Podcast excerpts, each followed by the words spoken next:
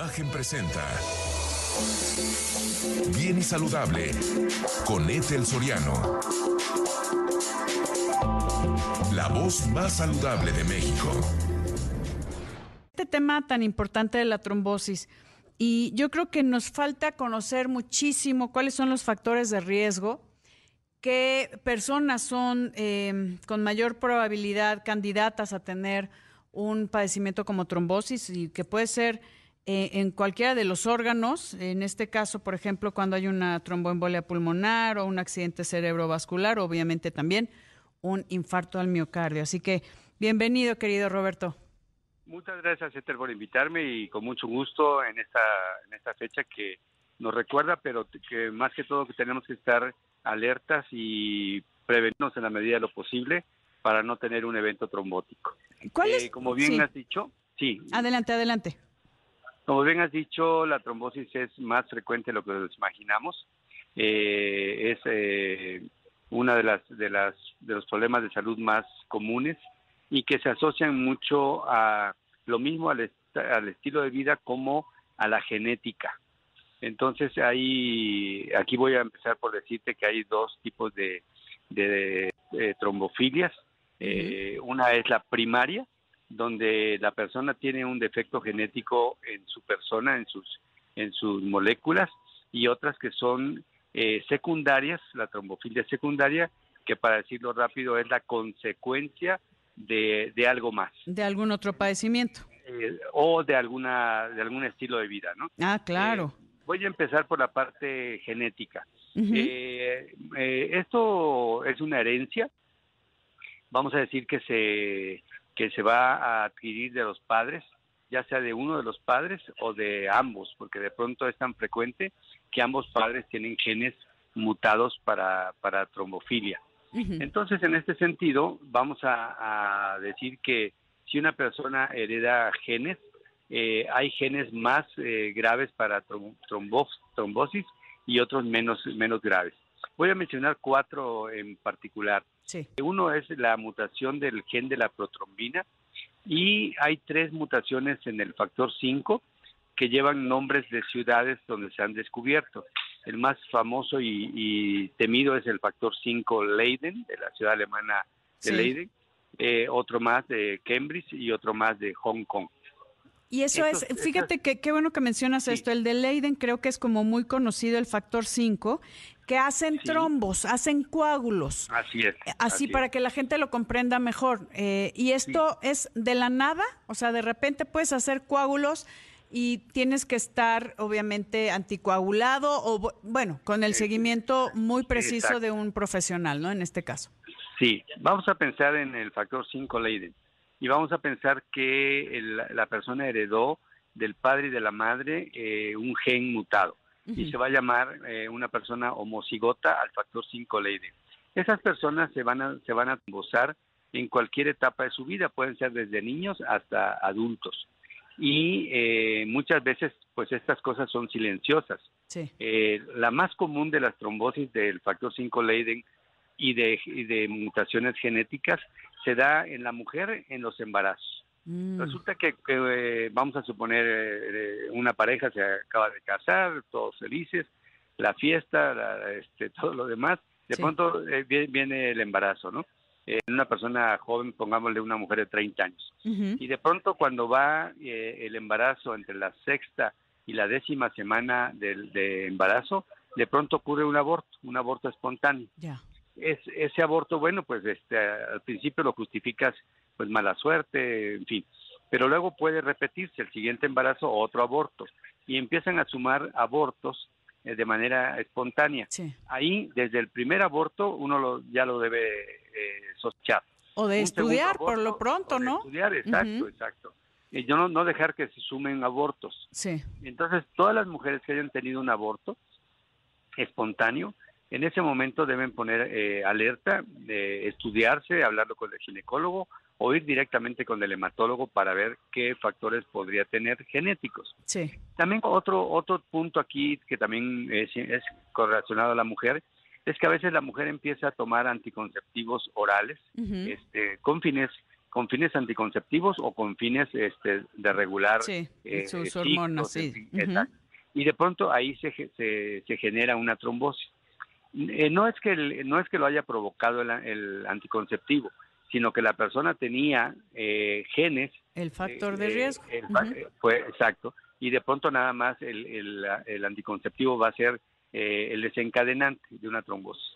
Entonces eso se debe tomar en cuenta en el caso de, de la mujer como datos muy, muy tempranos en, etapas tempranas de la vida en las cuales empieza la trombosis. Esto es, estamos hablando de las trombosis primarias, eh, en donde eh, algo que te quiero preguntar y al regreso de la pausa me, me respondes, querido Roberto Villa, es los primeros síntomas, eh, ¿lo conoces desde chiquito el tema si tienes un factor 5 de Leiden o es algo que puede debutar, como bien lo comentas, con los embarazos espontáneos, los, los abortos espontáneos, eh, que dices, ¿qué, está pasando? ¿Por qué no estoy logrando eh, tener, bueno, finalizar con esto? Voy rapidísimo a una pausa, querido Roberto, amigos, y volvemos con más aquí en Bien y Saludable con el doctor Roberto Villa, em, hematólogo, acerca de la trombosis.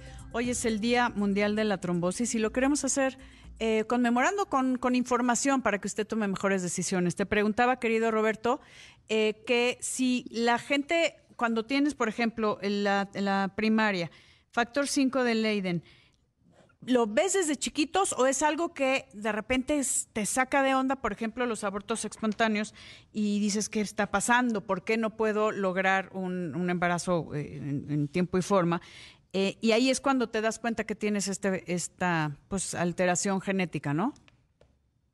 Sí, es silencioso. No hay una forma de, de darnos cuenta antes, excepto que en aquellas familias donde se ha detectado una persona, eh, la, recomendación es que estudien rápidamente a, la familia casi completa para poder tener una idea más clara y poder prevenir. De lo contrario, no hay forma de prevenir antes. Y, normalmente eh, las, las, primeros, em, las primeras personas de una familia que lo demuestran es por, por hallazgo, o sea, que sucede algo y es cuando se dan cuenta que lo padecen. Es correcto. Pensemos que una persona de 30 años tengo una tromboembolia pulmonar. Eh, eso no es normal. Eh, no, no podría yo catalogarla como una trombofilia secundaria. Sí. No. Entonces, debo, eh, como médico, tratar, resuelvo la tromboembolia e inmediatamente después busco qué, qué, genética tiene. Y si es, por ejemplo, la madre o, la hermana, empezamos rápidamente a, a buscar a los otros miembros de la familia para poder identificar a otras personas. Sí. Y si las mutaciones son eh, homocigotas o heterocigotas, que quiere decir de un solo padre o de los dos, eh, mucho más razón si es homocigotos, porque ellos tienen más, más eh, propensión a, desarrollar los trombos. Claro. ¿Y qué haces cuando ya tienes pues esta información? ¿Qué se hace? ¿Hay unas cuestiones preventivas? Es cuando dices, a ver, pues eh, los dos, si es homocigoto, o eh, este, los dos tienen, los dos papás. Sí. De acuerdo. Ahí lo, lo, más importante es prevenir a todos.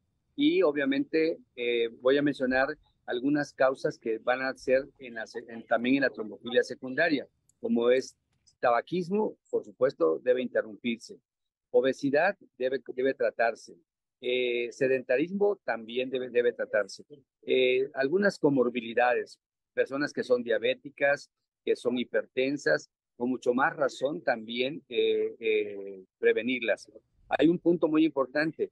Una persona que desarrolla cáncer también debe, debe prevenirse casi este, simultáneamente porque el cáncer se asocia más a trombosis. Entonces, todo esto que, que estamos este, mencionando eh, estos factores que van a ser muy importantes en la trombofilia secundaria. En la persona que tiene trombofilia primaria, pues por mucho más razón debemos evitar que ocurra. Y en algunos casos de trombofilia primaria, la persona se tiene que quedar anticoagulada digamos, de por vida. De lo contrario, va a seguir ocurriendo la trombosis. No, bueno, y obviamente, pues hay ciertos eh, factores que tienen que cuidar cuando estás anticoagulado de por vida, ¿no? Eh, o sea, golpes, heridas, este, las hemorragias, ¿no? Sí. Afortunadamente ahora ya tenemos eh, anticoagulantes modernos que nos dan mucha más seguridad menos efectos secundarios y donde la persona anticoagulada prácticamente debe tener precauciones, pero no necesariamente pensar que no puede hacer muchas cosas en, de la vida cotidiana. Claro. Entonces ahí el tema es, si se tiene que anticoagular, es preferible anticoagularlo a que tenga otra trombosis. Claro. Hay, que, hay que decir un, un, mensaje. Eh, después de una trombosis, eh, no todo es igual. Así que si hay una segunda trombosis, una tercera, cada vez van a quedar secuelas, cada vez van a quedar situaciones que pueden empeorar o dificultar la vida diaria o secuelas que de pronto van a generar una discapacidad en la persona. Sí. Estamos hablando que deja de eh, existir riego sanguíneo, entonces el tejido que no recibe ese aporte eh, muere o se va alterando, entonces por eso es tan importante atenderlo de forma inmediata. Y hablando de las, eh, de, las trombosis secundarias, las causadas por algo, eh, ¿qué, qué, se hace ahí? Por ejemplo, una tromboembolia pulmonar y algo que te tengo que preguntar, y yo sé que em, tuviste un caso eh, de la primera, pues, lo, lo, voy a decir así, las vacunas están viendo eh, el tema también de que están provocando trombosis, las vacunas de COVID, eh, las que salieron de emergencia, y hay muchos casos de gente joven que está muriendo por infarto, muchos casos de eventos vasculares cerebrales por trombosis, etcétera, etcétera. Eh, quiero saber tu opinión en cuanto a, este tipo de, de, situaciones. Sí, para, por supuesto que cuando inició la pandemia y después vinieron las vacunas, eh, tuvimos este, eventos trombóticos indeseables que obviamente alertaron a la población. Para fortuna, ahí lo más importante es identificar con, en forma muy temprana el evento y médicamente tratarlo, o sea, evitar que, tengamos un desenlace fatal. Sin embargo, lo que sí quedó muy claro es que eh, el riesgo de trombosis no superaba el beneficio de las vacunas y por lo tanto, eh, como tú lo sabes, hoy somos eh, cientos de millones de personas que estamos vacunados eh, contra COVID y la, la, prueba de trombosis ya eh, asociada a la vacuna se ha reducido en forma extraordinaria. Afortunadamente también por diversas razones, porque ya nos infectamos o porque ya nos vacunamos, la, la severidad de la infección por el coronavirus es, ha, caído en forma muy importante y hoy en día viene siendo una gripe en general. Por ahí va, habrá algún caso que se, que se complique, pero prácticamente ya no condiciona muerte. Entonces, en ese sentido, debemos cuidarnos más bien de otros efectos que ya sea el coronavirus o ya sea este, las condiciones de vida que llevamos, nos pueden llevar a, trombosis. Por ejemplo, eh, supimos que en la pandemia muchas personas obesas, personas diabéticas, tuvieron desenlaces fatales más que aquellos que no tenían estas consecuencias. el, tabaquismo sigue siendo un factor eh, tremendo para la trombosis y lo, vivimos también en la, en la pandemia. Aquellos fumadores pues, que se infectaron tempranamente, pues eh, tuvieron desenlaces fatales. Entonces aquí lo importante es que eh, la vacuna prácticamente hoy en día ya no le pondríamos un tilde de generadora de trombosis, porque la, proporción es, muy baja y a veces está asociada a las condiciones genéticas de la persona que la recibe. Dime una cosa, Roberto, eh, yo voy a, guardarme mi opinión personal sobre eso, eh, que lo hemos platicado, pero las personas que quisieran de alguna forma cuidarse, ah, no saben si tienen esta condición genética, no saben, pueden tomar algo eh, como para prevención, esta, pues la este, acetil salicílico, el ácido acetil salicílico, el, el, el, que usan para, para cuestiones cardiovasculares, prevención. Sí, mira, eh, aquí, qué, qué, buena pregunta me, me hiciste. mira, aquí es algo muy importante. La aspirina, el ácido acetil salicílico, no es un anticoagulante. Es, un antiagregante. Es un antiagregante plaquetario. Ah, Quiere decir que las plaquetas no, no, van a no se juntan. Entonces, hay que, me tengo que ir rapidísimo a una pausa, querido Roberto, antes de que me corten y no quiero quedarme sin tu respuesta. Vamos a una pausa, volvemos. Platicando con el doctor Roberto Villa y comentábamos, querido Roberto, es hematólogo acerca de la trombosis, que si es eh, adecuado eh, tener alguna cuestión preventiva. Comentabas que el ácido acetil salicílico no es anticoagulante y eso es bien importante, es una es un antiagregante. Hace que las plaquetas no se junten, si lo puedo decir en palabras sencillas. Y es y es un excelente eh, preventivo para la trombosis arterial la trombosis coronaria, eh, arterias en el cerebro. Es excelente porque ahí hay una placa de ateroma donde se van a formar los coágulos y lo que queremos es que las plaquetas no se agreguen y por lo tanto no tapen.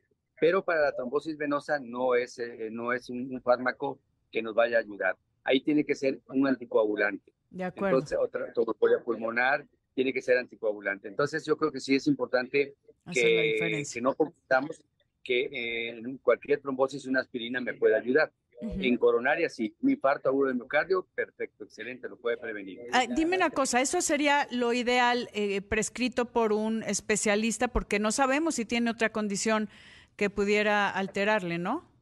Como, como tú, o sea, un especialista como tú, que sabe sus condiciones, que sabe la genética y que dice, tómate esto de forma preventiva. Y tenemos hoy en día también metodología diagnóstica mucho más accesible, mucho más completa, que nos permite determinar rápidamente quién tiene trombofilia primaria y quién tiene trombofilia secundaria.